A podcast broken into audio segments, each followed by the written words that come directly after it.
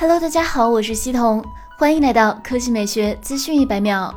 十一月二十六日晚，小米旗下 Redmi 品牌举行新品发布会，推出了 Note 9系列三款手机新品以及 Redmi Watch，其中 Note 9 Pro 搭载了一亿像素相机，这也是小米首次将一亿像素下放至 Redmi 品牌。卢伟冰以脱口秀的形式开场，他表示 Redmi 品牌要将高端产品大众化，大众产品品质化。此次新推出的 Note 9 Pro。在国内首发骁龙七五零 G 处理器，搭载一百二十赫兹高刷屏，采用一亿像素主摄的后置四摄。卢伟冰特别提到，此次一亿像素直出速度提升巨大，旗舰级的超大底、超高分辨率，旗舰级七 P 镜头。Redmi Note 9 Pro 不仅有一亿像素，还致力专门打造一部同级更强夜景相机，三项高端技术专为夜景而生。采用高端九英万像素融合技术，高端双原生 ISO 技术，带来 Pro 级的暗光表现，AI 超级夜景二点零算法加持，一键直出绚烂夜景。白天拍照有细节，夜晚拍照更惊艳。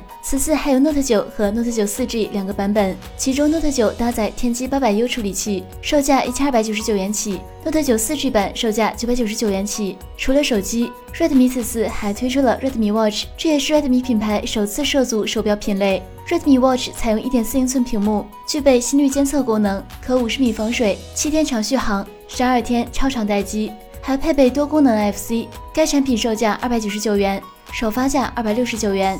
好了，以上就是本期科技美学资讯百秒的全部内容，我们明天再见。